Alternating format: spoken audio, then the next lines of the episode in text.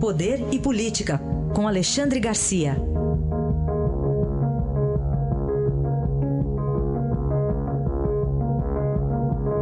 Alexandre, bom dia. Bom dia, Raíssa. Bom dia, Carolina. Bom dia. Alexandre, outro dia você até recentemente que deu, falou do significado da palavra, que eu, vou, eu até vou separar as sílabas aqui, reunião, e, e não houve ontem reunião, né? Pois é, o que houve foi o que o, o Estadão qualificou no editorial de ontem, fuxicos, fofocas, boatos, né? É, será que estava marcada mesmo essa reunião? Hum. Será que Celso de Mello tem poder para convocar uma reunião? Será que existiu tudo isso que criou essa expectativa em torno da reunião? Não sei. Né? Hoje, hoje tem reunião plenária, é, já está se prevendo grandes manifestações, debates, etc. É, melhor é esperar. Né? Mas ontem foi um dia cheio mesmo, sem ter a tal reunião. O ministro relator da Lava Jato, Luiz Edson Fachin, rejeitou mais um recurso contra a possibilidade de prisão em segunda instância. Aliás, eu vi uma declaração do ex-ministro Eros Grau, agora aposentado.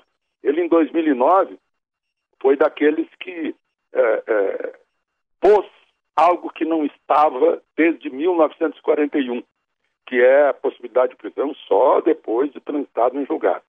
E agora ele diz o seguinte: olha, eu acho que tem que ser preso logo na primeira instância, como a gente vê nos filmes americanos. Né? O juiz bate o martelo, o sujeito já está algemado para tirar das ruas né? os corruptos, os assaltantes, os homicidas, né? que estão aí é, pululando nas ruas. Mas é, nas turmas também, na, na primeira turma, um deputado federal, o deputado Isalci Lucas, do PSDB do Distrito Federal, foi absolvido por falta de provas de uma acusação de que ele teria omitido eh, doações de campanha em 2006. E a segunda turma eh, arquivou, extinguiu um inquérito eh, contra o governador de, do Paraná, Beto Richa, também do PSDB, porque declarou nula a delação premiada que deu origem ao inquérito. Então cancelou. E o Supremo confirmou também decisões de Gilmar Mendes mandando liberar Jacó Barata, filho, o rei do ônibus do Rio de Janeiro. Lembram que ele entrava na prisão, Gilmar soltava, entrava na prisão, Gilmar soltou, entrou na prisão pela terceira vez, Gilmar soltou pela terceira vez. Né? Duas vezes foi para a prisão por ordem do, do juiz eh, Marcelo Bretas, Para Federal do Rio de Janeiro, e a terceira numa nova operação sobre mais ou menos o mesmo assunto que a propina lá do sistema de ônibus do Rio de Janeiro.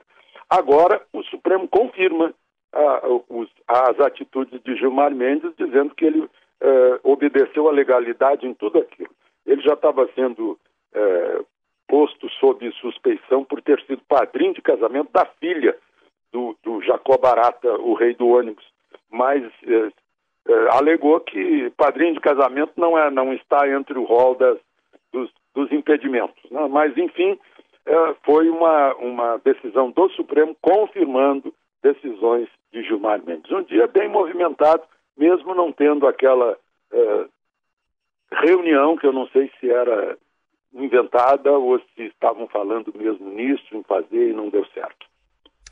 Para continuar no Rio de Janeiro, vamos falar sobre um suplente de vereador lá de Magé, é na região metropolitana da cidade, que foi assassinado, né, com vários pois é. tiros. É. O que confirma Magé como campeã de assassinatos de vereadores.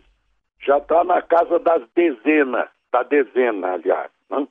O, é um, um suplente de vereador do PTB, se não me engano, é do PTB, sim, é o Paulinho P9 é, Paulo Henrique Dourado Teixeira.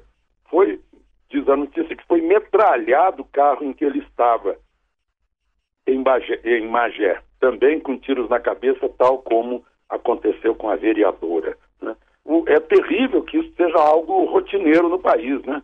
Já chegamos aí a quase 100 vereadores e prefeitos assassinados, assassinados. Certamente por motivos, em primeiro lugar, por motivos políticos, né? Talvez haja depois motivos financeiros. o assassinato aí da vereadora Marielle Franco e do Anderson Gomes, motorista, hoje, completando uma semana, né? Pois é, e hoje a gente amanheceu com a notícia de que um ex-deputado, se não me engano, do Paraná, uh, apareceu morto no Hotel Nacional aqui em Brasília, está uh, sendo investigado para saber se foi uh, morte natural, um, um infarto, ou se aconteceu algum atentado. É o Pisato, né? É, Luciano, se não me engano. Né? Luciano Pisato. Isso. É... Bom, Alexandre, e temos uma, um outro tipo de matança, né, que é recorrente a gente falar aqui, mas não, não, não se pode abandonar esse assunto, nunca.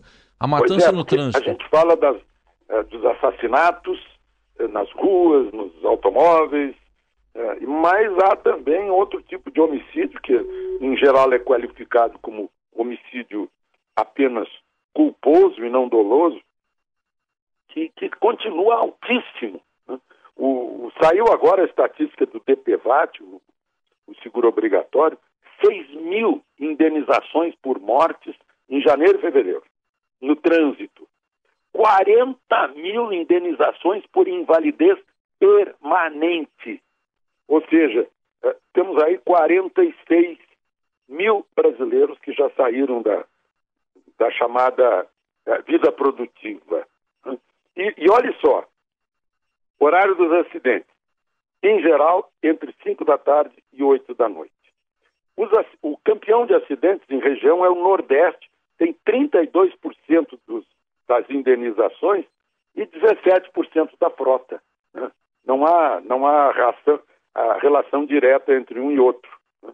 Os, os, uh, e as motos responsáveis continuam sendo responsáveis por 76% dos acidentes, quando detém 17%, significam 17% da frota.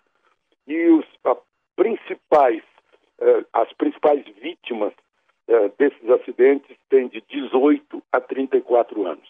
Ou seja, de novo, população jovem, população produtiva, essa matança no trânsito é tão nociva quanto a, a matança por homicídio. Se somarmos as duas, nós temos aí 100 mil brasileiros mortos por ano em homicídios culposos e dolosos. Aí, está então, Alexandre Garcia com essa última reflexão e amanhã ele volta aqui ao Jornal Dourado. Obrigado, até amanhã, Alexandre.